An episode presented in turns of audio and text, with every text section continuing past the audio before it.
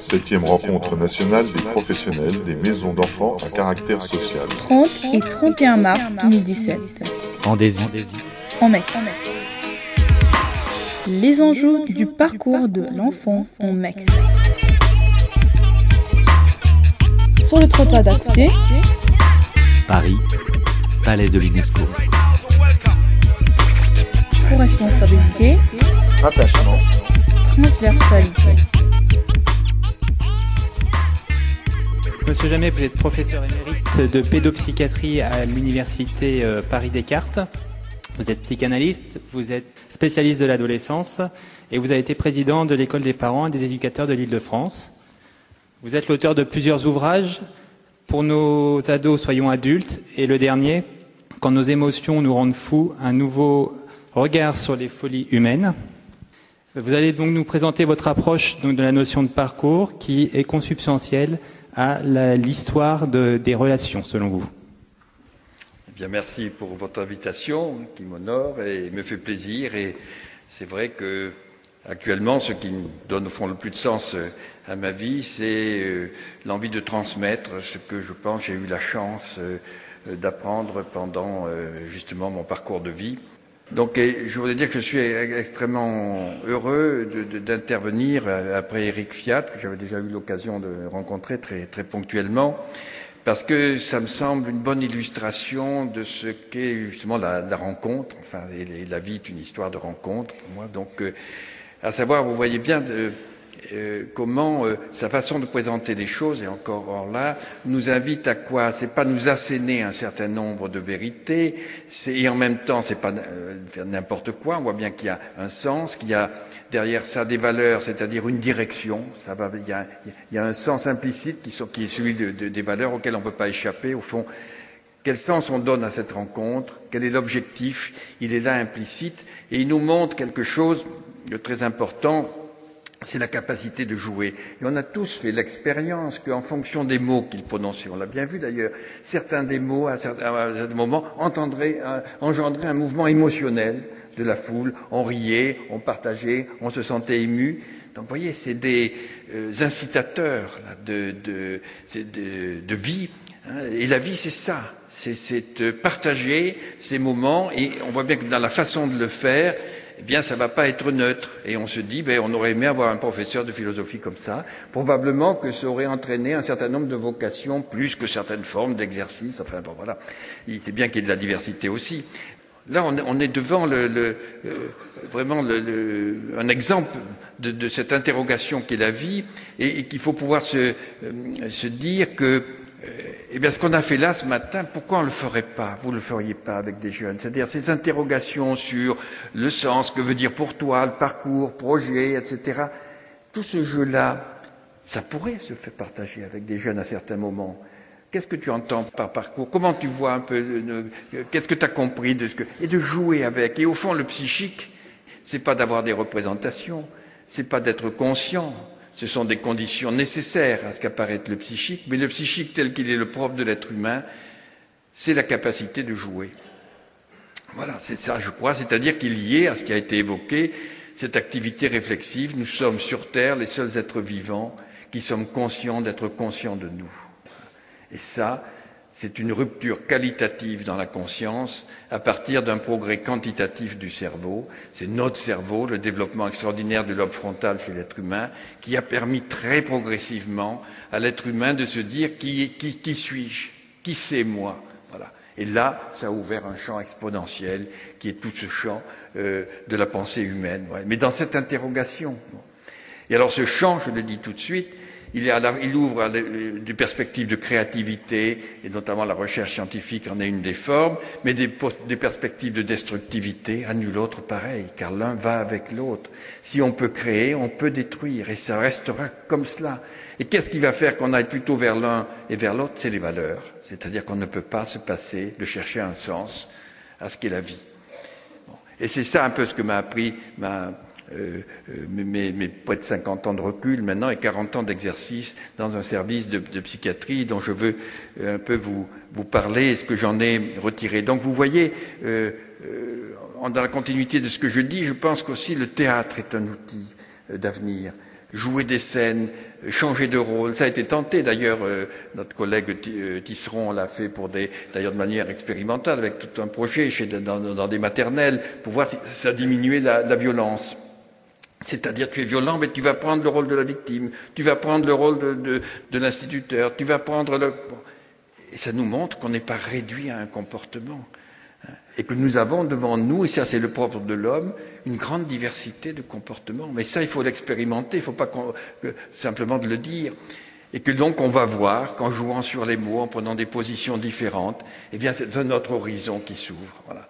Et c'est ça la découverte, c'est d'éveiller en nous tout un champ de perspectives. Alors moi, je vais évidemment être m'orienter plutôt sur le côté, je m'en excuse, un peu triste, bon, euh, m'ayant occupé de troubles psychiatriques, c'est euh, une confrontation plus fréquente, et c'est le cas pour vous d'ailleurs dans beaucoup de cas, à la destructivité qu'à la créativité, mais l'un va avec l'autre, et je dirais que ce que nous, euh, ce qu'on nous a appris la science, c'est qu'il y a une même intensité, et c'était dit aussi dans ce que disait Eric Fiat, c'est que c'est avec la même intensité qu'on va détruire et qu'on va créer, et c'est pour ça que pour moi, cette expérience d'avoir travaillé, un, avec des adolescents, deux, des adolescents ayant des troubles dits psychiatriques, pour moi si peu psychiatriques mais tellement émotionnels, eh bien je dis en fin de parcours que c'est un miroir grossissant de ce que nous sommes. Ça a été pour moi une expérience de vie, je dirais, c'est une, philosophie des temps modernes, et je pense que Eric Fiat est un représentant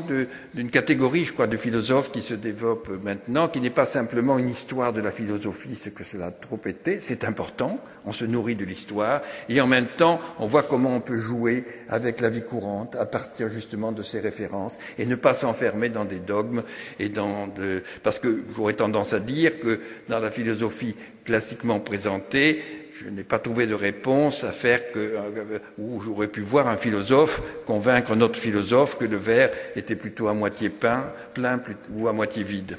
Parce que ce n'est pas une question de vérité.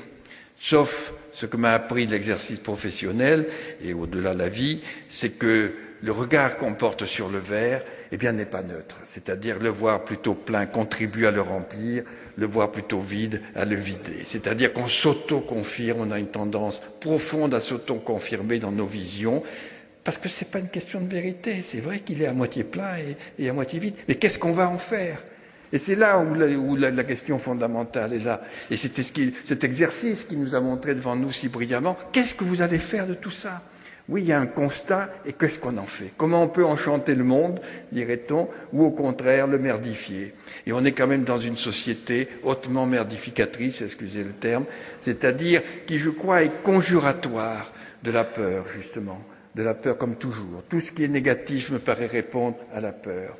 Et je dirais, voyez, que ce que m'a appris ces, ces, ces 40 ans de recul, c'est de voir comment certains patients que j'avais euh, jeunes, enfin adolescents, que j'ai côtoyés il y a maintenant 40 ans, eh bien, euh, euh, un peu plus, dans les années 68, 69, quand j'étais interne dans ce service euh, qui était alors l'hôpital international de l'Université de Paris, qui est devenu maintenant l'Institut mutualiste Montsouris, qui était le premier service en Europe d'ailleurs, en France et en Europe, euh, dédié spécifiquement aux adolescents et jeunes adultes, et on avait la chance d'aller jusqu'à 25 ans à l'époque, ce qui était très important dans cette continuité, et où on avait des moyens importants, 40 lits d'hospitalisation, après 30 places d'hôpital de jour, à peu près 2500 adolescents en file active par an, et donc j'y suis resté 40 ans, devenant le chef, euh, chef de service au bout, euh, de 20 ans.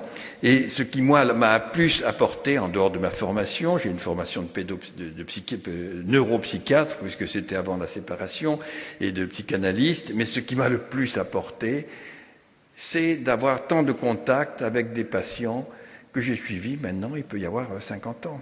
J'ai encore des contacts avec des gens que j'ai que j'ai suivis comme interne en 69. Bon. Il y a des parcours de vie. Et pas un, il y en a quelques centaines. Moi, j'ai jamais suivi personnellement plus de dix ans, parce qu'à un moment donné, il faut passer la main, et ces gens peuvent être suivis par d'autres encore, ou ne plus en avoir besoin, mais quelque chose fait que j'ai comme cela des rencontres avec euh, des anciens patients. Et alors là, on a un parcours de vie. Pour moi, c'est une leçon de philosophie de ce qu'est la vie. Comment on a pu passer de ce qui était, je dirais, de l'ordre de la destructivité, j'y reviendrai, pour dire que tous ces comportements dits psychiatriques, tous ces troubles du comportement, tout, tout ce qui nous interroge, vous comme nous, au-delà du champ propre de la psychiatrie, c'est quand même des conduites destructrices. Voilà. Je peux en dire un mot d'ailleurs maintenant. Euh, qu'est-ce que j'appelle destructeur? Aller mal, quand on va mal, ben, c'est qu'on a peur. Bon, je dirais que pour moi, la vie se joue entre deux émotions fondamentales, la peur et la confiance, la peur étant aggravée par la solitude. Ça, c'est les clés du mouvement de la vie, mais chez l'animal, pareil.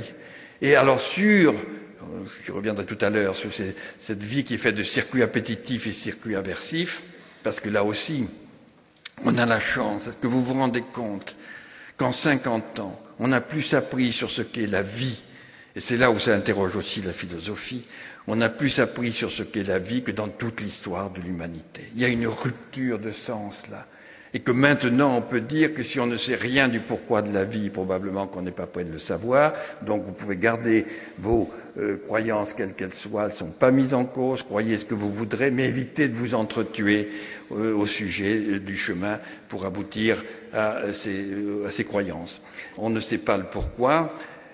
On peut croire, pourquoi pas, et personne ne peut dire que c'est pas vrai, mais on sait du comment. C'est-à-dire, on sait maintenant que la vie, euh, d'où elle est partie, on sait comment elle se déroule. Je pense que d'ici quelques années, il sera probablement possible de créer des cellules vivantes à partir des matériaux.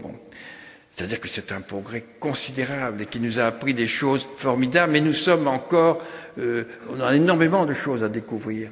Seulement, on a quand même vu l'essentiel, c'est que la vie, eh bien, elle est vectorisée. Et là, je, euh, je, vais me référer euh, à un, un, livre que d'un auteur que certains d'entre vous connaissent, de neurobiologie, qui est d'Antonio Damasio, qui est un Portugais qui travaille aux États-Unis, qui a publié chez Odile Jacob des livres comme euh, avec une petite coloration philosophique, euh, l'erreur de Descartes, trop intellectualiste, Spinoza avait raison, l'importance de l'émotion, et le dernier, si vous voulez en lire un, à mon avis c'est celui-là, il fait que 400 ou 500 pages, mais c'est assez facile à lire. Hein. Il y a une lecture vraiment assez facile et où il nous montre euh, ce qu'est l'activité réflexive. Voilà. Et que nous sommes, nous sommes donc ces êtres réflexifs et qu'il faut savoir, je vais vous le dire maintenant, qu'au fond, euh, se rendre compte que la, vie est partie de quoi? Bien d'une, euh, la vie, c'est l'individuation. La première forme de la vie qu'on arrive à repérer, c'est quoi? C'est la cellule, l'être unicellulaire. Et quand cette cellule est apparue, et vous savez qu'on cherche maintenant, en allant voir dans des planètes à côté, s'il y a des, conditions qui pourraient permettre la vie, qui celles qui sont arrivées sur Terre, c'est-à-dire qu'à un moment donné, la vie est apparue avec une cellule. Bon. Et la cellule, c'est une frontière, l'être unicellulaire, avec à l'intérieur ce qu'on appelle les briques, c'est-à-dire le génome, qui va faire quoi? Transmettre la vie. Et après, ces circuits appétitifs dont je parlais à l'instant et ces circuits aversifs, c'est-à-dire la vie, c'est un échange permanent entre le dedans et le dehors au travers de la membrane cellulaire, un échange permanent. Circuit appétitif, on prend ce qui est nécessaire au développement. Circuit aversif, on rejette ce qui est toxique. Et là, les briques vont donner euh, la possibilité de se transmettre. Alors, quelles conséquences ça a? Pourquoi je vous dis ça? Parce que je pense qu'il faudrait que ce soit présent dans nos têtes. Il faudrait que ce soit aussi enseigné. Parce qu'il y a en quelque chose ce que d'ailleurs Damasio appelle une, euh, une, une morale de la vie. C'est-à-dire que la vie, morale au sens pas de moralisme, là encore, Attention aux mots. Bon, c'est pas un moralisme. Ça veut dire que la vie, ce que je vous disais à l'instant, elle est vectorisée. La vie, c'est pas l'effet du hasard. Elle a pour but quoi? Transmettre. Tout est fait pour transmettre. Et plus on avance dans la biologie, plus on voit, comme dit Morin, la complexité du vivant et l'extraordinaire force du vivant pour transmettre à tout prix, à tous les niveaux. Et je dirais que c'est tellement beau, et ça, il faudrait le faire partager à des enfants. Bon, c'est tellement beau que ça implique le respect. Je dirais, ça vous donnerait envie de croire. Et que c'est quand même beaucoup plus important de savoir qu'à partir de cet être unicellulaire, On a abouti au cerveau humain en pensant par les plantes, par les animaux, par, jusqu'à l'homme. L'homme capable, avec l'activité réflexive, de devenir, d'agir sur son milieu, d'agir, comme on le disait tout à l'heure, sur la, la créativité ou la destructivité, de modifier son milieu, et tout ça à partir de la même cellule. Mais c'est d'une beauté extraordinaire qui inspire autrement de respect que de penser que l'esprit serait tombé un jour, on ne sait pas comment, du ciel et vous serez tombé dessus. Enfin, c'est grand guignolesque. Bon. Non, l'esprit c'est encore plus fort et ça implique le respect. C'est né de la matière, voilà, de ce que vous avez à l'intérieur du, cerveau, hein, c'est-à-dire de ces 100, 153 kilomètres de, neurones perdus dans 1,5 kg de graisse, parce que le cerveau c'est de la graisse. Hein. Entre parenthèses, c'est pour ça que le, comment le, la fumée, le, le hashish n'est pas très bon parce qu'il est liposoluble. Hein. Il faudrait dire à vos enfants, euh, euh, c'est ça qui est ennuyeux, toi. C'est comme ton iPhone, si tu lui mets un produit qui va l'empêcher de fonctionner, tu vas pas être content. Mais pour ton cerveau, qui marche, qui est plus fort que l'iPhone, c'est pas très bon, hein, la fumée, le hashish, etc., parce que c'est liposoluble. Bon, on a ces 150 hein, euh, kilomètres et des, des millions de milliards de connexions entre cela. Et ça, ça va produire la pensée avec les zones justement au niveau des émotions, avec la mémoire, avec la capacité réflexive. Tout ça, c'est-à-dire qu'on a un super ordinateur. Et je ordinateur, qu'il faut savoir que vous, là, même si vous êtes un peu, euh, vous avez une attention un peu flottante, eh bien vous êtes en train d'échanger entre un milliard cinq et deux milliards de SMS à la seconde. Vous en avez conscience Entre 1,5 milliard et 2 milliards de SMS pour que votre corps fonctionne. C'est-à-dire, et que là-dedans, vous voyez que les quelques petites pensées qu'on a, et même moi en essayant de parler, c'est peu de choses à côté de ce 1 milliard 500 000 informations qui circulent dans les deux sens, c'est-à-dire des protéines qui vont informer le cerveau sur l'état de l'intestin, du, circuit euh, respiratoire, du circuit euh, sanguin, enfin tout, tout, tout. C'est un mouvement incessant la vie, et ça n'arrête pas. Alors qu'on se croit là, je suis moi, mais moi c'est un tourbillon, c'est un échange constant. Et c'est ça aussi qu'il faut qu'on arrive à, se dire. Et pour dire effectivement, euh, le peu de pensée que nous avons, ben, euh, il ne faut pas non plus le, surestimer et penser que nous sommes un être pensant qui décidons de tout, mais nous avons quand même hein, euh, une, une, force considérable, c'est la capacité, en effet, de choisir. Oui, on a une potentialité de choix, mais quand est-ce qu'on l'exerce voilà. C'est ça quand même la grande question. Et là aussi, il faudrait pouvoir un petit peu, sous des formes ludiques, l'enseigner aux enfants de jeu. Quand est-ce que tu choisis vraiment hein? Quand est-ce que le taureau il choisit dans l'arène quand on agite la muletade Non?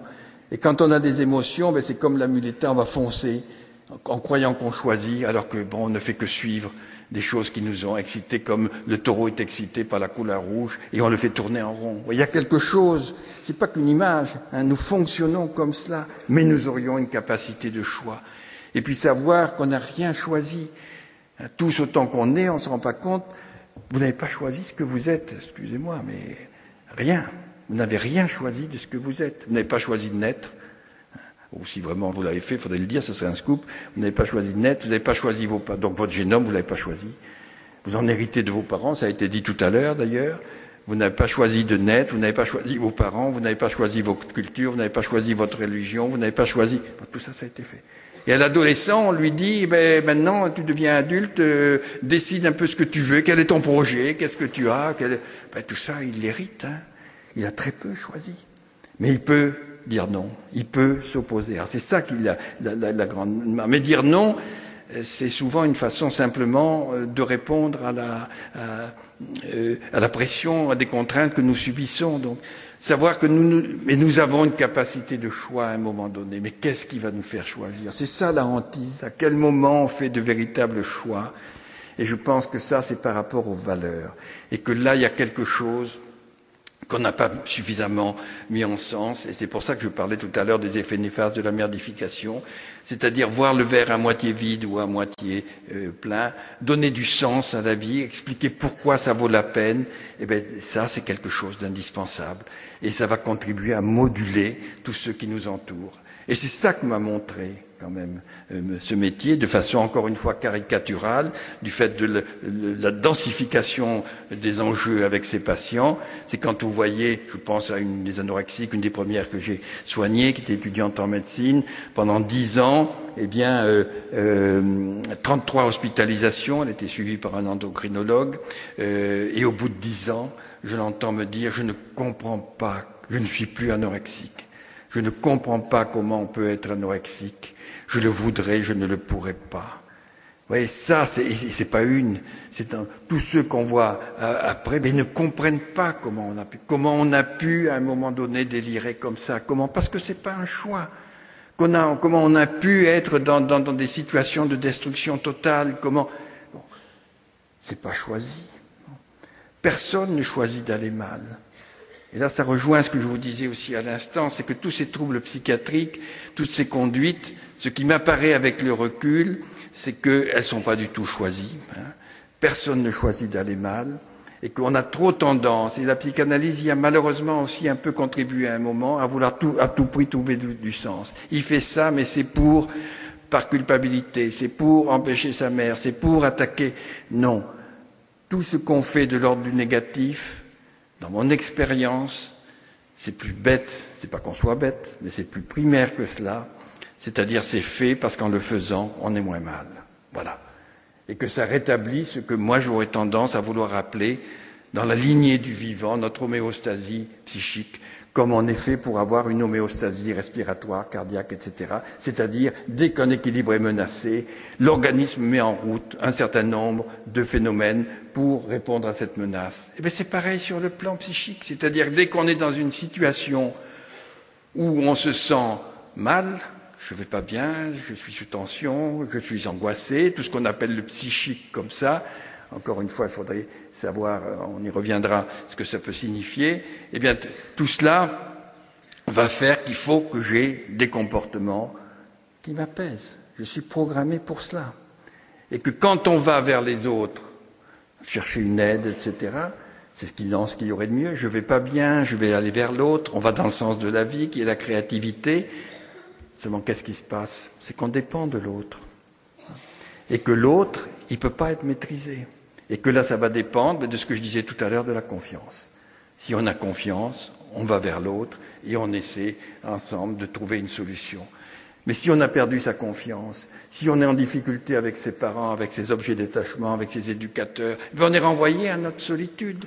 Et à ce moment-là, on est programmé comme tous les êtres vivants, depuis les végétaux jusqu'à nous, pour agir, pour réagir activement à la menace. Et quelle est la menace qui marche toujours hein? Eh bien, c'est la destructivité. Parce que je ne sais pas si vous l'avez remarqué, mais on ne peut rien maîtriser de la vie. Tout ce qui est de la vie, de l'échange, si vous commencez à le contrôler, ça, ça se perd. Et là, je, je reviens dans un mouvement un peu de va-et-vient à cette cellule dont je vous parlais tout à l'heure et où on sait que maintenant, ces échanges entre la cellule et l'environnement, entre circuit appétitif et circuit aversif, hein, je vais au dehors, l'aversif, je me replie, je rejette le mauvais, eh bien, ça nécessite que la frontière soit à la fois suffisamment forte pour que euh, la cellule ne soit pas détruite et suffisamment souple pour qu'il y ait un échange. Est-ce que c'est pas, pas une image, ce n'est pas la condition de la vie, ça. C'est que la vie, ça va être qu'il faut se nourrir des autres, qu'on soit une plante, qu'on soit un virus, qu'on soit un être humain. On ne peut vivre qu'en se nourrissant de l'environnement. Mais plus on montre dans l'échelle, et c'est le paroxysme avec l'animal de la conscience, dans l'échelle de la conscience de soi, plus il, faut, il faut continuer à se nourrir des autres, mais en même temps, eh bien, on est pris dans ce dilemme qu'il faut être soi-même différent des autres. Comme la cellule, si sa membrane est trop faible, elle va éclater et mourir. Si elle est trop forte, elle va mourir parce qu'elle étouffe et qu'elle n'échange plus. C'est ça la vie. Dans les débats constants qu'on a, et même à des niveaux politiques et autres, qu'est-ce que la vie, etc. Vous voyez bien, dès qu'on a peur, on se referme. Bon. Prenons même l'histoire, tout dès qu'on s'est refermé, ça a toujours pété. Bon. Parce que la vie, ça peut pas se faire en vase clos et que ça va exploser à un moment donné. Et on continue à vouloir s'enfermer plutôt qu'à essayer de gérer les qualités de l'échange. Mais la vie, c'est un échange permanent. et tous les troubles psychiatriques. Et c'est en cela quand même qui n'ont rien à voir avec un désir profond comme on a pu le penser. Ces troubles, ça répond au désir du sujet. Non, ça répond à une nécessité de répondre à une menace. Et devant cette menace, aller vers les autres, eh bien, c'est dépendre des autres. Et si vous êtes en difficulté avec les autres, si vous avez été déçu, eh bien, c'est un danger. Sauf si vous avez confiance. Alors, la réponse, ben, je dirais, c'est le repli. Voilà. Et le repli, mais ça va de la bouderie hein, jusqu'à rompre complètement les liens, jusqu'à tuer, jusqu'à s'enfermer. Et tous ces symptômes qui se développent, je dirais, c'est des réponses qui, sur le moment, soulagent le sujet. Demandez un enfant qui se scarifie, enfin, je, je nomme plutôt une jeune fille, là, c'est plutôt les filles, enfin, peu importe. Pourquoi vous scarifiez? Mais je sais pas, c'est moi, c'est moi, c'est pas moi, c'est plus fort que moi, ça me soulage. Alors l'autre jour, je lui disais, mais si c'est moi qui vous scarifie, elle me répond, mais ça me ferait mal. Ah, vous avez tout compris là. Vous voyez, c'est ça la vie. C'est que si c'est vous qui vous faites du mal, vous ne sentez même pas la douleur. Parce que ça vient de vous. Parce que vous êtes acteur de votre vie. Si c'est moi qui vous le fais, oh ben comment ça? Voilà, c'est terrible et vous en arrivez à souffrir, effectivement beaucoup à sentir toute la douleur parce que c'est une agression. Le seul moyen je vous le dis, d'être sûr des résultats de l'examen, c'est de ne pas le passer. Dès que vous le passez, même si vous avez 99,9% de chance, vous allez dépendre de quelqu'un. Et que ce salaud, il va faire exprès de vous humilier, de vous, ça a été très bien dit, très évoqué à plusieurs reprises euh, par Eric tout à l'heure aussi, et comment on va voir, l'autre. Il est là, en situation de pouvoir, il me déculotte en public, il va m'humilier, je n'y vais pas. C'est pas que vous soyez très heureux, c'est pas un plaisir, parce que vous savez que c'est pas très bon pour l'avenir, mais quel soulagement sur le moment. Et alors après, on va trouver évidemment des arguments, bien sûr, qui sont pas faux. La vie, c'est pas une histoire d'examen, tout à fait d'accord. En plus, vous êtes, on va avoir du chômage, etc. Ça va servir à rien, c'est possible, mais il n'en reste pas moins que si vous avez l'examen, vous avez le choix de vous en servir ou de ne pas vous en servir. Si vous ne l'avez pas, vous n'avez pas de choix et que toute la vie va se jouer sur des choses comme ça. Donc arrêtons de dire quel est le désir profond d'un enfant qui a peur. Mais eh son désir profond, c'est d'avoir moins peur et de trouver quelque chose qui tienne. Et quand il trouve des gens qui vont le lui offrir en disant, en le regardant, c'est toute la question du regard qui était si bien dit par Eric tout à l'heure, c'est-à-dire le miroir, le miroir, mais le miroir, c'est ça la rencontre. La rencontre, c'est nous qui sommes le miroir de celui que nous rencontrons et qui en miroir nous renvoie un peu une image de nous. Et quel sens ça a Effectivement, revoir des gens qu'on a soignés et qui vous disent que, euh, euh, ça, comme peuvent le faire, vous voyez, avec cette joie particulière que connaissent les éducateurs, que connaissent les enseignants, que ceux qui vous ont le plus embêté, le plus embêté, si vous les retrouvez dix, quinze ans après et qu'ils ont réussi des choses, le plaisir qu'ils ont à venir vous voir. Vous savez, monsieur, j'ai un enfant, j'ai un travail, j'ai, ou, ou madame, voilà. Celui qui allait à peu près bien, qui vous dit, ben oui, ça va, j'ai un travail, j'ai une famille, on est très bien, on est content, c'est bien, ça, on est sans plus. Mais les autres, non, il faut qu'ils revoient des gens qui les ont connus dans ces moments-là. Pourquoi? Parce qu'ils savent qu'ils sont au bord de l'abîme. Voilà. Qu'il a quelque chose se jouer, de l'ordre du cataclysme ou de l'autre. Et ce plaisir qu'ils ont. Moi, je n'ai retrouvé aucun qui me dise, ah, comme j'étais bien du temps où je me scarifiais, où je me... Non, non. Ça ne veut pas dire qu'il n'ait pas de douleur sur le moment, qu'il qu'il soit pas plus sensible que d'autres. Mais là, il y a quelque chose de fondamental. Et qu'en effet, ce n'est pas un choix. Le masochisme, ça peut devenir secondairement, c'est pas par masochisme qu'on fait les choses. Mais après, on va peut-être en tirer un certain plaisir. Mais on les fait parce qu'en les faisant, on se retrouve acteur. Il y a une chose qu'on peut toujours réussir, c'est détruire. Et là, on l'a devant nous. Et ça a toujours été voyez bien comment la destruction, on va pouvoir lui donner un sens de vie. Je pense que pour moi, le suicide, c'est un acte de vie dans toute mon expérience. Voilà le paradoxe. C'est-à-dire qu'en me suicidant, là où j'étais impuissant, dépendant des autres, humilié, me sentant très mal, tout d'un coup, eh bien, je peux euh, faire euh, euh, quitter ce monde. Et c'est cette force, c'est ce sentiment, je dirais, de liberté retrouvée qui va donner la force d'aller vers la destructivité. Et c'est ça le grand piège auquel nous sommes conférés. C'est pour ça qu'il me fait dire les folies humaines. Ce pas les fous qui font les plus de drames, C'est des gens qui se croient sains, mais qui sont pris dans des états émotionnels parce qu'ils ont peur et qui pensent qu'à un moment donné, eh bien, c'est juste de devoir faire comme cela parce qu'eux, ils parlent au nom d'entité. Voilà. Alors, ça, c'est pas, pas par égoïsme, quand, même, quand on parle au nom du peuple. C'est pas rien, quand même, le peuple. Bon. Au nom de ceci ou au nom de cela, où il est le peuple? Bon. Et on est gavé comme d'une drogue, avec des noms, comme cela, des entités qui justifient en effet, tout, tout, tout, toutes les, les, violences émotionnelles. Et comme ça ne marche jamais parce que le monde, il y a des logiques euh, paradoxales, voilà, celles que je disais au niveau de la cellule, eh bien, il va falloir trouver des coupables, et on commence à les trouver, et on commence à les tuer, et on recommence, et ça repart. Et Dieu sait si on a vu ça au XXe siècle, et on recommence, on est prêt à recommencer joyeusement là maintenant, au lieu de se dire, mais qu'est-ce qu'on veut faire ensemble? Vers quoi on va aboutir?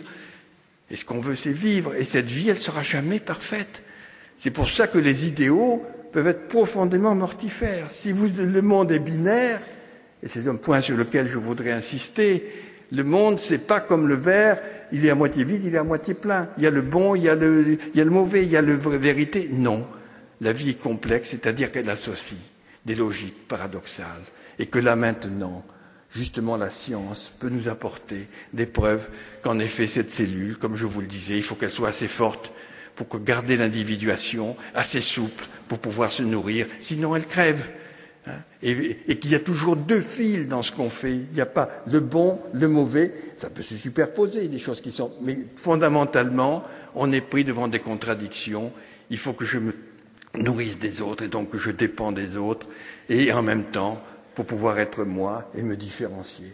Et ça, évidemment, l'adolescence, les troubles, encore une fois, dits mentaux, vont nous montrer ça de manière exaspérée. Voilà. Et la sortie, eh c'est d'arriver à se réconcilier. Ça a été dit aussi tout à l'heure. L'importance de tout ce, de, de, tout ce va-et-vient nécessaire euh, euh, à la vie et que c'est ça qu'il faut arriver à, à comprendre. D'ailleurs, on disait, est-ce qu'une promenade c'est bon ou c'est pas bon? Ben, Je dirais c'est selon. Alors évidemment, on dit, je préférais savoir. Bon, savoir, ça c'est bien, ça c'est mal. Et eh non, on retombe justement immédiatement hein, dans euh, effectivement l'arbitraire, voilà. Et que, et que c'est ça qui va compter, c'est la promenade, c'est tous les choix qu'on a à faire, ben ça va dépendre de la façon dont on les fait.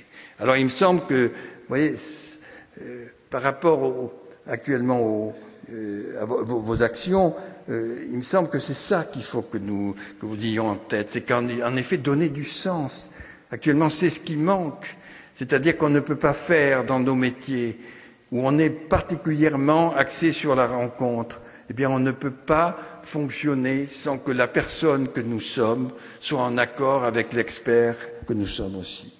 Parce que c'est, alors il vaut mieux dans tous les métiers, mais dans tous les métiers relationnels, à mon avis, c'est indispensable. On l'a vu tout à l'heure aussi avec le témoignage euh, d'Éric, bon, et de voir que la façon dont on vit les choses va être contagieux, va ouvrir un champ des, possibles, des potentiels. Ah, il touche des choses comme ci, ah, comme ça. Bon, à un moment donné, ça peut se retourner aussi. On peut dire, ah ben non, euh, euh, je, il m'entraîne trop loin, je me sens trop, trop captif, j'ai l'impression que je me laisse séduire. C'est la, peur qui, revient.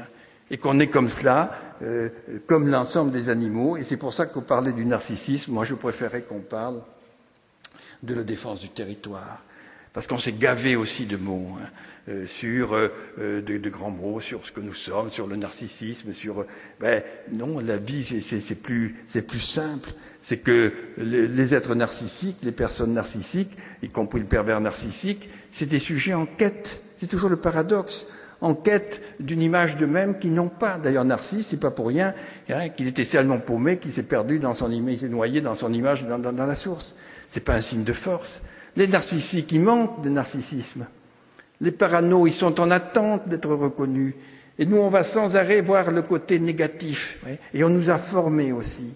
Et là, on a une certaine responsabilité à ne voir que les aspects négatifs des troubles psychiatriques. Mais dès qu'il y a ces troubles, qui, encore une fois, consistent tout à se couper du lien dans un des trois domaines nécessaires justement aux échanges, tous ces troubles-là, quel que soit leur niveau, eh bien, vont entraîner une perturbation des liens au niveau du soin du corps, euh, attaquer son corps, au niveau des apprentissages, et pas seulement scolaires, au niveau de la sociabilité. Dès que chacun d'entre nous est mal, il va se fermer. Alors c'est bien, c'est une protection. Le problème, c'est qu'il ne faut pas qu'ils s'enferment dans la fermeture. Voilà. Et que ça va être ça tout l'enjeu, en effet, de l'éducation. C'est comment C'est normal d'avoir un, moment de fermeture. C'est normal de se replier sur soi. Hein. Mais si vous, euh, vous êtes, euh, vous vous enfermez, et c'est ça la pathologie. Donc c'est par rapport aux, jeunes que nous allons avoir, le problème n'est pas tant c'est pathologique, c'est pas pathologique, quand est-ce que c'est psychiatrique, il faut qu'on sorte de tout cela. Hein. Il faut qu'à un moment donné, il faut dire que nous avons tous une fonction thérapeutique dans la mesure où c'est cette fonction de la vie d'arriver à donner confiance. Bon. Mais plus facile à dire qu'à faire. Et quand on a été déçu, eh bien ce qu'on sait, c'est que non seulement la confiance va être difficile à retrouver, mais qu'au moment où ils vont retrouver une confiance, et vous avez tous l'expérience, ah ça va bien, cette fois c'est ouvert, vous avez vu, a très bien réussi ce travail, et puis là, il avait du plaisir, il est venu, en, et le lendemain il bousille tout dans, la maison, où il attaque en disant, enfin vraiment, bon, il n'y a rien à faire, mais, c'est, c'est, mais si, c'est pas négatif. Ça veut dire que ça allait tellement vite se rapprocher qu'il a eu peur, comme s'il n'était plus lui-même. Mais c'est ce qu'on retrouve dans les relations amoureuses, c'est ce qu'on retrouve à des tas d'autres niveaux. C'est qu'a montré aussi Eric comment tout ce, ça, tout ce jeu, mais il nous concerne tous à tous les niveaux. Simplement ceux qui sont en difficulté, ben, ça va prendre une ampleur beaucoup plus grande dans l'intensité du vécu et dans le fait qu'ils s'y enferment. Et la pathologie, c'est pas de réagir, d'avoir des comportements destructeurs, c'est d'avoir ça comme seul moyen ou comme moyen le plus habituel de réguler des tensions qu'on ne peut pas réguler autrement. Et ça, ça nous concerne aussi en miroir en tant que euh, personne et dans notre travail avec ces patients. Et si, si on comprend cela, qu'on est tout le temps dans une période d'ajustement et non pas de vouloir simplement cataloguer, il faut pouvoir nommer. Là, il a tel ou tel comportement, mais l'important, c'est qu'est-ce qu'il en fait. Et là, ça répond aux questions qu'on disait tout à l'heure. C'est qu'en effet, oui, on a des pressions aussi. On a vécu à une période où on pensait que du moment qu'on a des bonnes intentions, on doit nous donner tout l'argent.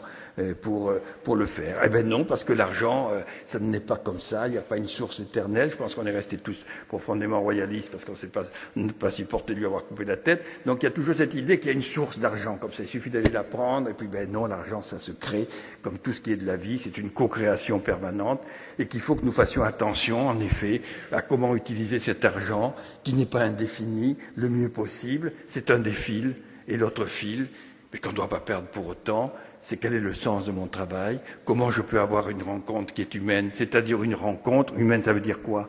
Mais ça veut dire que je lui renvoie une image de lui, où je lui montre que je vois en lui des potentialités, que je ne peux pas décider pour lui, vous pouvez le savoir, c'est pas moi qui vivrai à ta place, mais moi je vois un certain nombre de potentialités. Et c'est pour ça que je ne suis pas d'accord, pas de chance d'être tombé sur moi. Je sens que je vais t'embêter si tu n'utilises pas ces potentialités et qu'on va se retrouver. Et tout ça peut devenir un jeu. C'est la façon de le vivre. Mais ça n'empêche pas qu'on doit obéir à un certain nombre de critères euh, financiers et ne pas dire tout d'un coup, ah mais parce qu'on ne peut pas tout faire, alors il n'y a plus rien à faire et tout est foutu, il n'y a plus d'humain. C'est-à-dire c'est là où on passe comme ça du tout au rien. Et il faut que nous sortions aussi de cela. C'est en effet très désagréable, mais il faut que nous, nous soyons, en principe, les adultes qui sommes à cheval, voyez, sur ces deux, sur ces deux, sur ces deux fils en même temps. Et se dire tout le temps, il n'y a pas une vérité.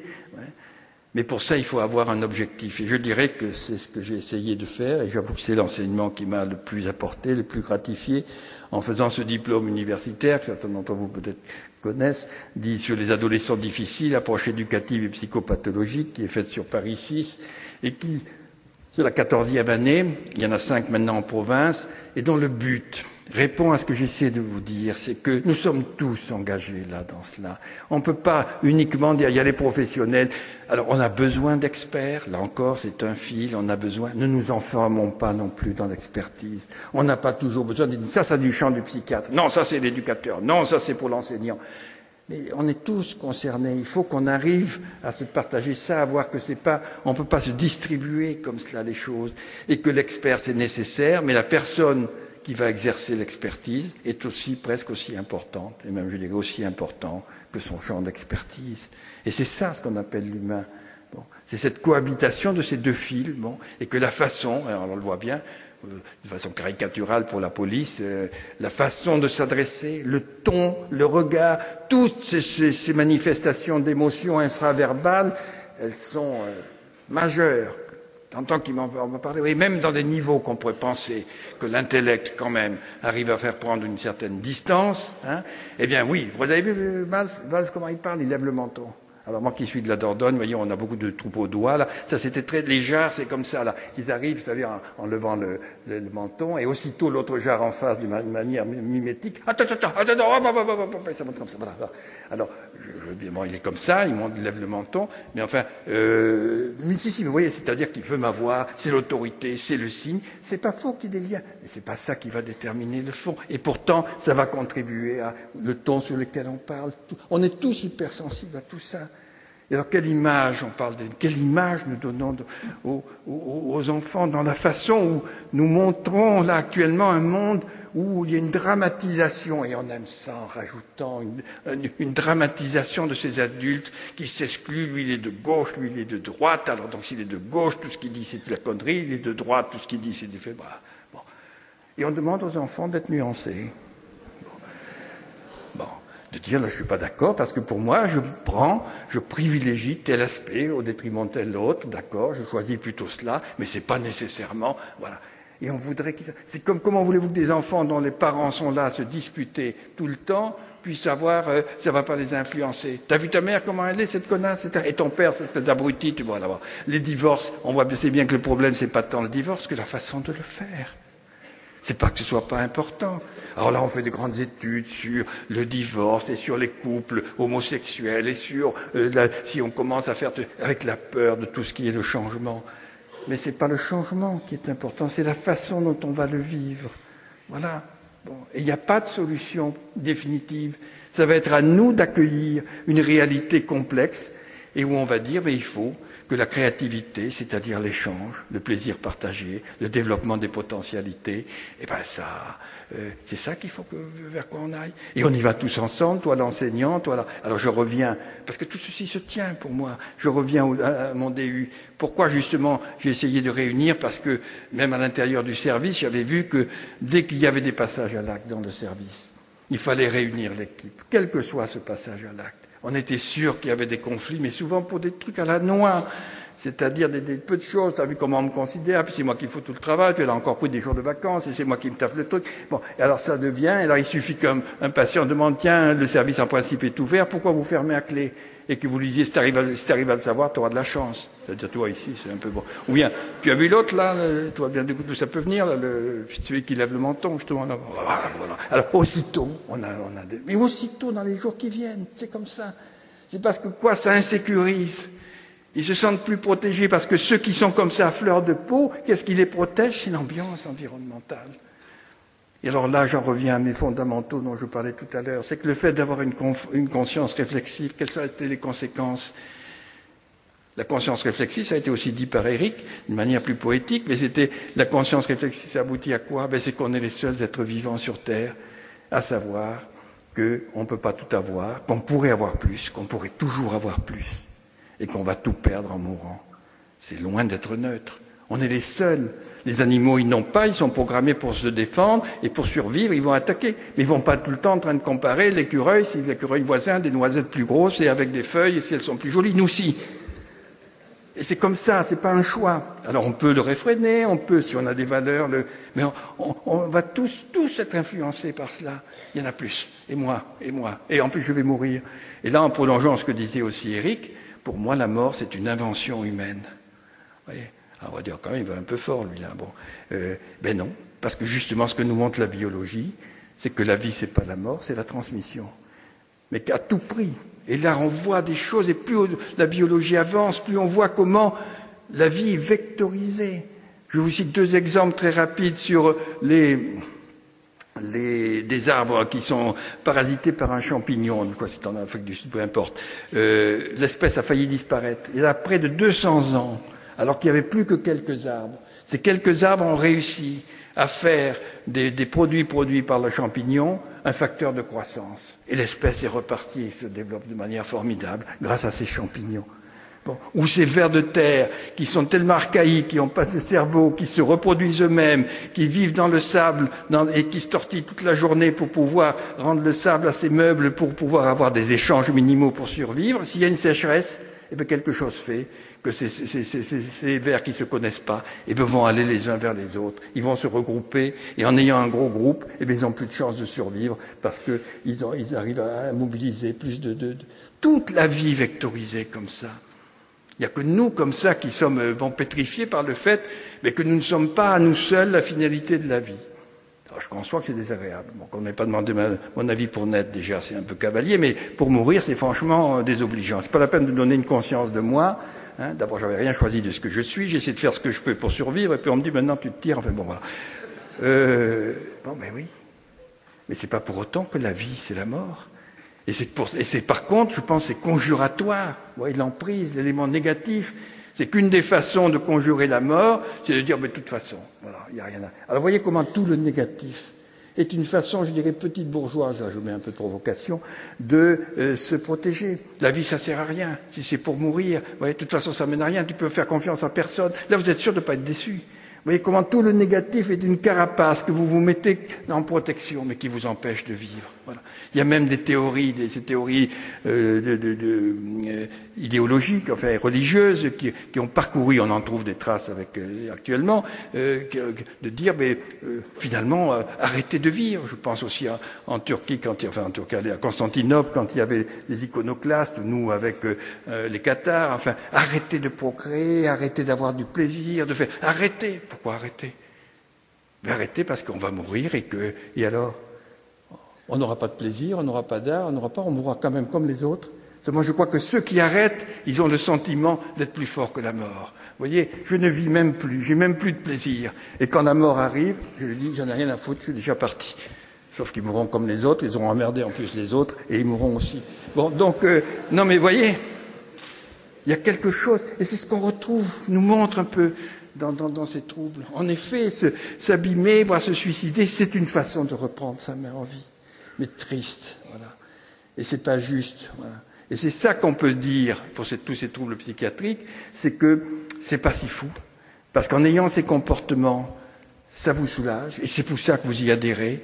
Parce qu'encore une fois, essayer de faire un trouble psychiatrique, vous n'y arriverez pas. Même les phobies administratives, ils sont plus bon. Il faut avoir un certain tempérament. Mais non, c'est plus vrai qu'on laisse tomber, on sait bien, il faut. Mais merde, bon voilà, tout, on verra, et on verra que ça vous tombe sur le nez, qu'on a l'air d'un con. Bon, enfin, voilà. Mais on n'a pas voulu. C'est même pas par culpabilité. C'est parce que parce que voilà, il y a trop de choses et que donc euh, on n'a pas choisi, on ne choisit rien.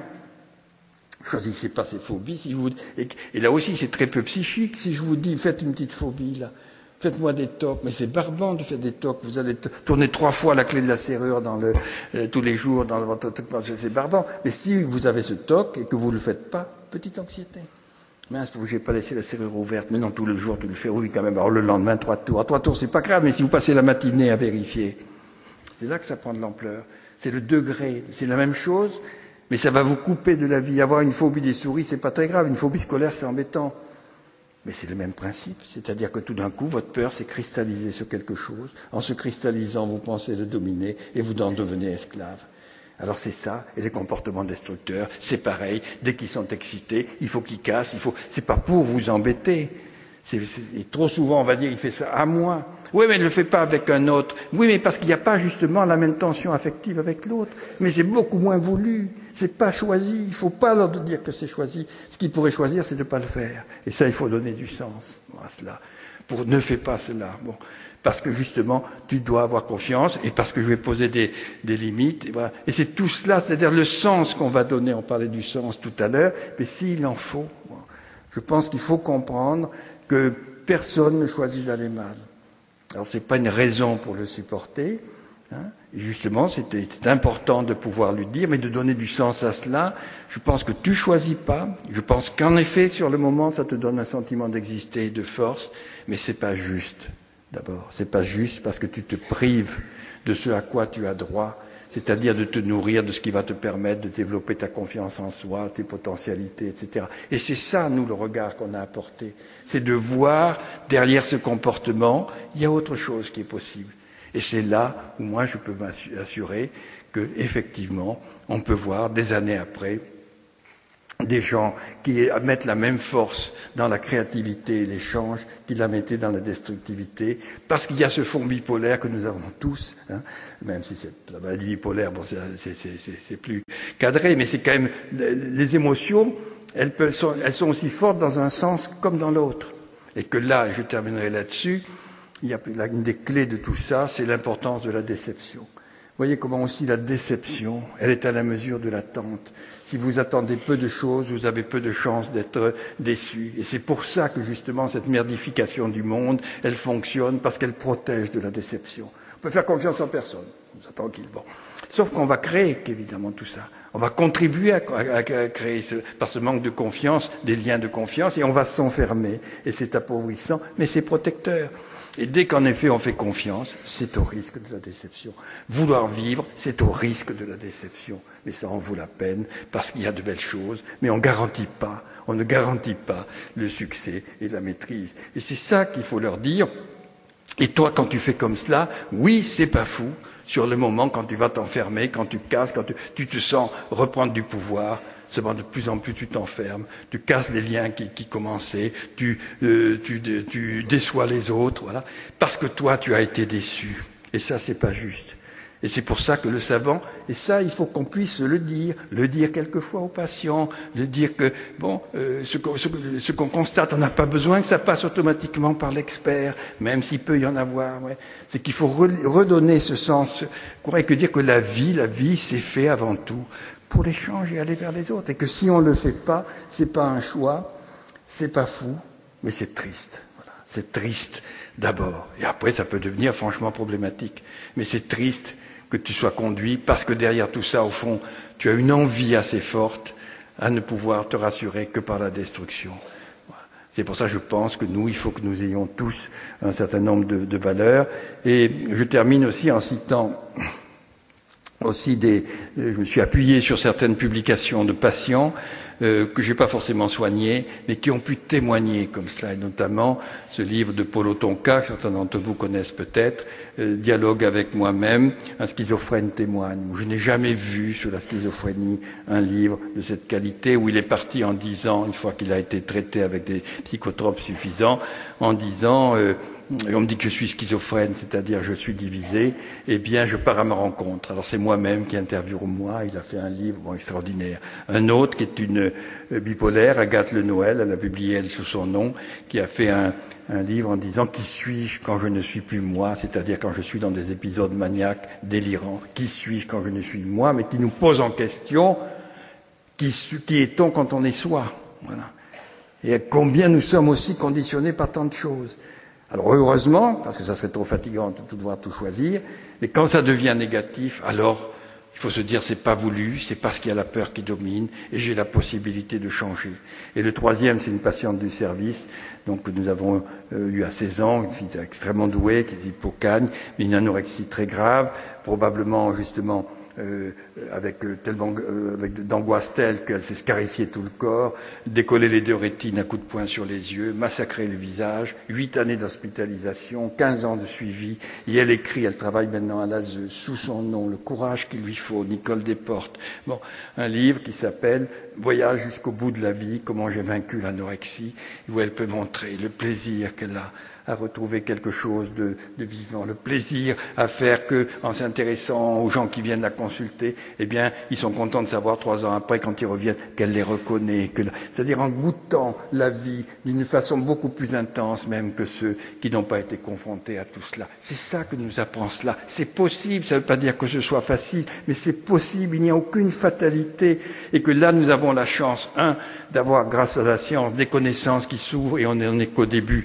il faut suivre cela et toutes ces connaissances vont dans le sens de la force, l'extraordinaire merveille qui est, qui, le vivant. Et puis de l'autre côté, nous avons maintenant une, une, possibilité aussi de soins, et je termine en rappelant pour ce DU que je fais avec, euh, qui concerne toutes les professions à haut potentiel émotionnel dans la rencontre avec les ados, santé, justice, éducation nationale, police, gendarmerie, tous les niveaux hiérarchiques ensemble, je pense que c'est sûr que c'est le seul DU comme ça en France, peut-être euh, beaucoup plus largement aussi, c'est-à-dire qu'il associe tous les niveaux un DU universitaire, mais on ne demande aucune, aucun préalable universitaire, simplement d'avoir travaillé avec des ados. Et vous avez aussi bien le principal lycée, l'infirmière scolaire, l'assistante, le juge, l'éducateur de rue, voilà. Et 14 ans, et vraiment, dans l'ensemble, ce qu'on voit, c'est ce plaisir à se retrouver des gens pour se rendre compte que finalement, ils ont le même objectif, aider ces jeunes, avec des fonctions différentes, mais complémentaires, et qu'ils ont passé leur temps à se méconnaître, voire à se, dénigrer les uns les autres. On est dans un cloisonnement corporatiste terrible à l'heure actuelle, terrible, terrible. Et, les gendarmes, ah, donc c'est comme si, il est éducateur, ah mais c'est comme ça. Enfin, par catégorisation qui sont des quoi? Qui sont des manœuvres contre la peur et où on a besoin de se rassurer sur notre valeur en dénigrant l'autre. Et là, ils s'aperçoivent, et le plaisir, un sur deux des groupes actuellement, ils sont 126 cette année inscrits. Il n'y a pas beaucoup de DU qui est ça en France. Hein. On est tout le temps entre 95 et 120. Cette année, c'est le plus 126. Bon. Le plaisir qu'ils ont, beaucoup nous disent, j'aurais moins peur de rencontrer les autres. Voilà. Parce qu'un sur deux des petits groupes va continuer après, continuer après, en disant on a eu du plaisir à se retrouver, on n'a pas besoin du DU pour le faire, on continuera à se voir avec ceux qui veulent, à une fréquence qui sera la nôtre, c'est-à-dire à sortir de l'isolement. Voilà. Et de l'enfermement dans nos connaissances propres. Il y a vraiment cette notion, et je pense que c'est ce souffle-là qu'il faut qu'il passe aussi dans, ces institutions, c'est-à-dire nous sommes des outils de vie. Et bien sûr, nous avons des contraintes. Et dernière chose, n'oublions pas par rapport aussi qu'on est pris dans ces deux fils, qu'il faut à la fois de l'attention, de la nouveauté, qu'on ne fixe pas tout d'avance, et qu'en même temps, ça a bien été dit, c'est que pour pouvoir se développer, il faut pouvoir recevoir, et que ce qui donne la confiance, je dirais, c'est l'extraordinaire monotonie de la vie quotidienne. C'est la grandeur de la monotonie de la vie quotidienne. Qu'est-ce qui fait que l'enfant est, euh, euh, euh, et sécure, mais c'est parce que la vie est bien faite, qu'à chaque fois qu'il a mal peur, il y a toujours le même visage qui vient, qui le rassure et tout. Mais elle en prend pour 15 ans la mère.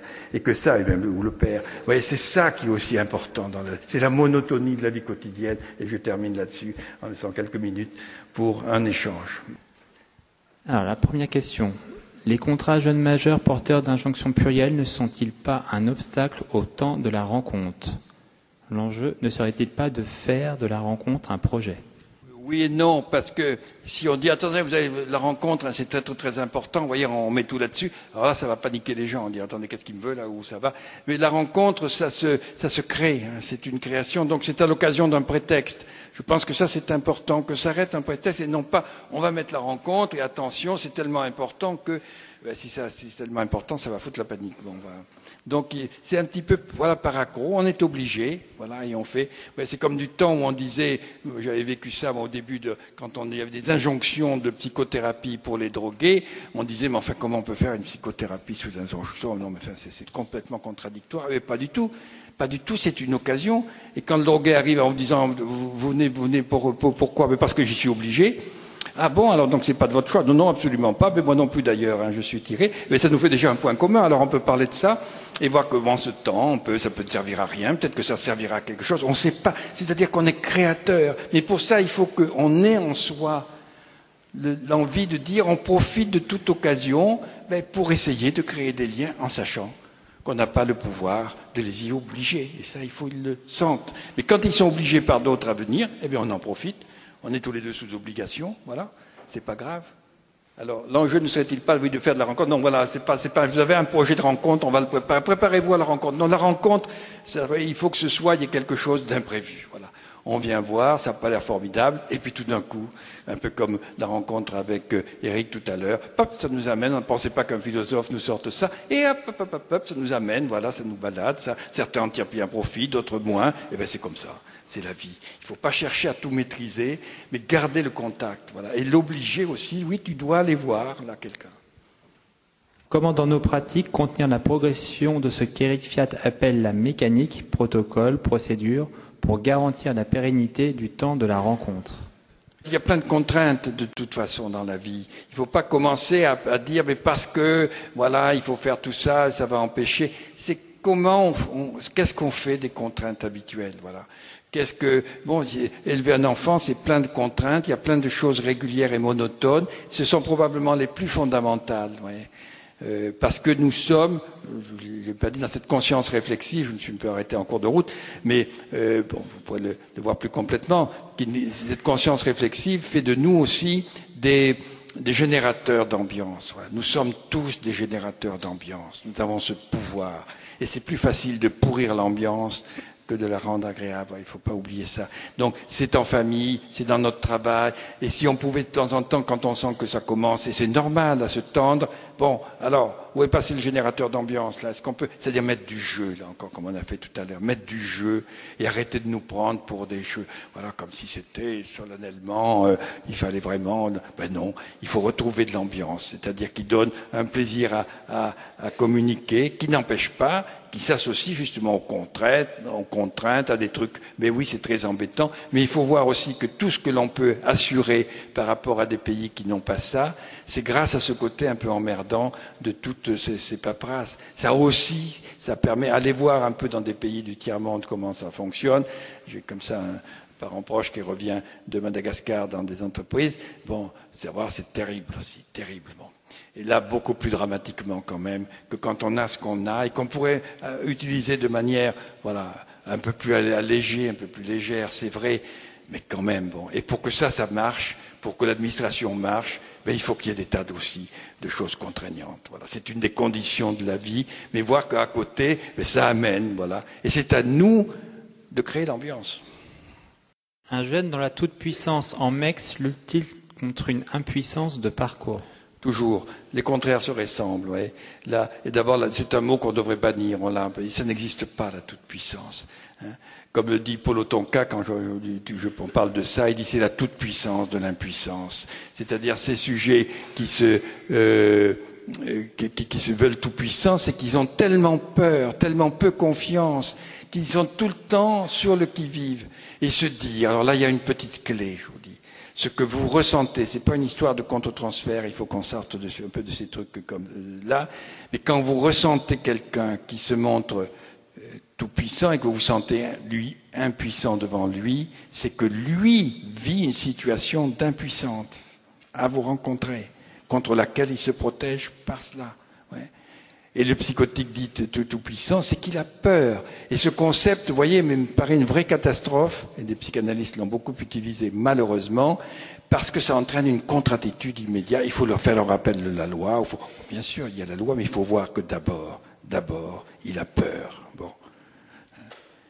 Et qu'il faut trouver aussi un moyen d'accueillir, de rassurer, de dire qu'est-ce qui, qu'est-ce qui se passe là? Pourquoi Bon, qu'est-ce qui fait que là vous vous vous, vous sentez là j'ai l'impression très très très menacé, très très bon, euh, quand on en parle justement avec euh, Paul Tonka, comment euh, c'est extrêmement, euh, vous voyez, euh, on apprend beaucoup de choses sur ce paradoxe comme ça de des émotions, et quand quelqu'un vous fait peur, vous, êtes sûr que lui a peur. Alors il faut essayer, non pas lui dire, tiens, je vois que tu as peur parce que moi j'ai peur, non, mais pouvoir lui dire, attendez, euh, c'est une situation difficile, il y a probablement des choses comme ça. Euh, aller au-devant, nommer directement sa peur, mais au lieu de réagir en miroir, pouvoir euh, s'intéresser à qu'est-ce qui est difficile pour lui. On en fait une dernière. Quelle responsabilité des actes si l'être humain n'a pas le choix? Dans quelle mesure sanctionner l'expression de la peur? Voilà, voilà, alors là, bon, ben on repart pour l'après-midi, mais euh, parce que c'est évidemment euh, fondamental, c'est tout le problème du médico-judiciaire, mais voyez bien comment, parce qu'il y a les deux fils. Il est responsable ou pas responsable? Il est, On a toujours une part de responsabilité et une grande part d'irresponsabilité. Les deux peuvent varier, mais on voudrait, parce que c'est tellement plus confortable pour dormir, il est responsable, il n'est pas responsable. Eh ben non. Alors il faut savoir qu'on a une responsabilité euh, potentielle, mais que la première information à savoir, c'est combien, une des conditions de la liberté, c'est de savoir que nous avons énormément de contraintes émotionnelles. Il faut savoir ça pour voir qu'on est beaucoup moins capable de réagir et se dire quand tout d'un coup euh, on a envie de tout péter ou on commence à devenir agressif, il faut que nous allions demander de l'aide et de ne pas le vivre comme une faiblesse. Mais si en face, quand vous dites, moi j'ai envie de tout faire péter, dire vous, êtes, vous avez une phase de toute puissance psychotique, ça va pas beaucoup favoriser l'accueil. Il faut voir mais qu'est-ce qu'il y a qui, qui, qui, vous fait peur, pourquoi vous êtes seul, qu'est-ce qui fait? C'est par toutes ces, ces considérations qu'on peut reprendre les choses, voyez, et non pas. Euh, alors le, le, la sanction est peut-être une manifestation de la peur, bon, et il faut pas qu'elle soit en miroir mais il faut que la sanction, justement, soit explicitée. C'est parce que ce comportement n'est pas acceptable. Pourquoi? Parce que tu as fait du mal aux autres ou que tu t'as fait du mal, tu t'es fait du mal et tu es trop important pour qu'on l'accepte. Donc, et si possible, qu'avant, ce qui est très important dans les sanctions, c'est que ce soit affiché dans les, dans, dans les institutions. C'est-à-dire que là, il y a des choses qui sont défendues. Pourquoi? Pourquoi c'est mal? Parce que ça vous abîme et ça abîme l'autre et ça, c'est pas acceptable parce que vous avez une valeur. C'est pas parce que vous êtes mauvais que vous faites des choses mauvaises, c'est parce que vous avez une valeur et qu'on ne peut pas vous laisser faire des choses destructrices pour les autres, mais qui deviennent en miroir forcément destructrices pour vous. Donc il y aura des sanctions. Mais quand vous avez envie aussi de le faire, venez en parler. C'est pareil pour la pédophilie et tout cela. Vous comprenez Si on commence par considérer que euh, avoir des Français pédophiles, c'est déjà être vraiment un monstre, comment voulez-vous qu'ils viennent demander de l'aide au lieu de dire, ben oui, euh, vous l'avez, personne ne choisit d'avoir des pensées pédophiles. C'est pas un choix tout d'un coup, tiens, je vais avoir. Non. Bon. Euh, par contre, quand vous l'avez, eh bien, vous devez vous méfier parce que vous allez être amené à utiliser l'autre à des fins personnelles. Ça, c'est pas acceptable. C'est pas les autres. On peut pas abîmer les autres pour nos fins personnelles. Et là, demandez de l'aide. Parce que avoir des envies, euh, bon, euh, c'est pas. Là encore, c'est un comprendre qu'on choisit beaucoup moins qu'on le croit, mais on peut choisir, d'où les valeurs, de ne pas aller dans le sens de la destruction. Et si vous y allez, vous aurez à répondre de ça, non pas d'avoir eu des pensées, mais ne pas avoir pu en parler et vous êtes laissé vous euh, seul avec vous-même et d'avoir abouti à cela. Et là, vous avez une part de responsabilité.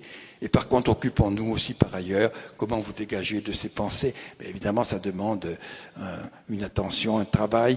Mais là encore, ça pourrait être fait pas forcément que par des experts, ça serait plus une ambiance, un regard qu'on porte au niveau de la justice, au niveau de, de et c'est là ce qu'on est fait de faire au, au, euh, au DU, vous voyez, au DV, euh, de, de, sortir de, de, cette, de, voilà, de cette ambiance. Il y a, on a terminé non, les. Merci beaucoup. Si, si vous voulez juste une petite, je ne résiste pas. Je vous prends deux minutes. Euh, dans le cadre du DU l'an dernier, on avait, j'ai vu une gendarme qui venait parler, qui était dans le processus Mélanie, une jeune femme de 30 et quelques années, qui m'a dit, écoutez, bon voilà, elle parlait un petit peu de ce que lui avait apporté le DU, mais elle m'a dit, vous savez, au niveau personnel aussi, ça m'a appelé, parce que bon, j'ai eu trois enfants, on a divorcé dans de bonnes conditions, ça se passe bien avec leur mari, mais j'ai un enfant de 14 mois, il pleure tout le temps, tout le temps, tout le temps. Je l'amène euh, chez le pédiatre, qui à chaque fois, ça fait la sixième fois que je l'amène, il me dit, tout va bien, ce qui finit par m'angoisser, parce que je lui dis, s'il va bien, pourquoi il pleure? C'est donc j'y suis pour quelque chose, vous voyez bien, bon, moi. Et elle me dit, j'ai pensé à ce qui a été dit dans le DU, c'est que euh, ben, je ne sais pas qui choisit.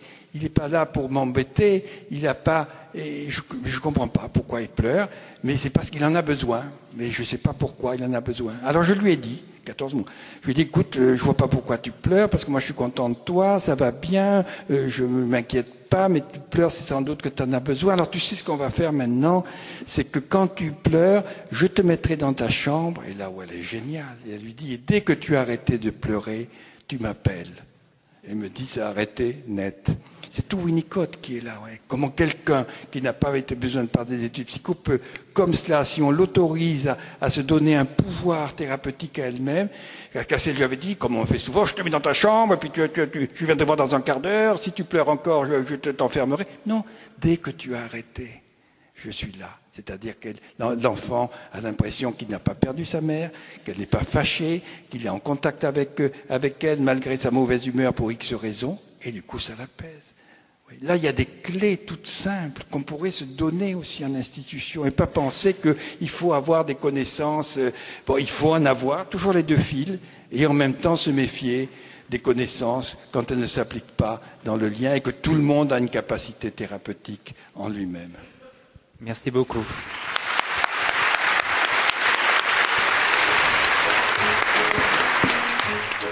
Vous écoutiez les enjeux du parcours de l'enfant en MEX.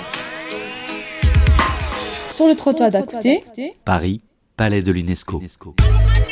7e rencontre nationale des professionnels des maisons d'enfants à caractère social. 30 et 31 mars 2017. En désir. En mai.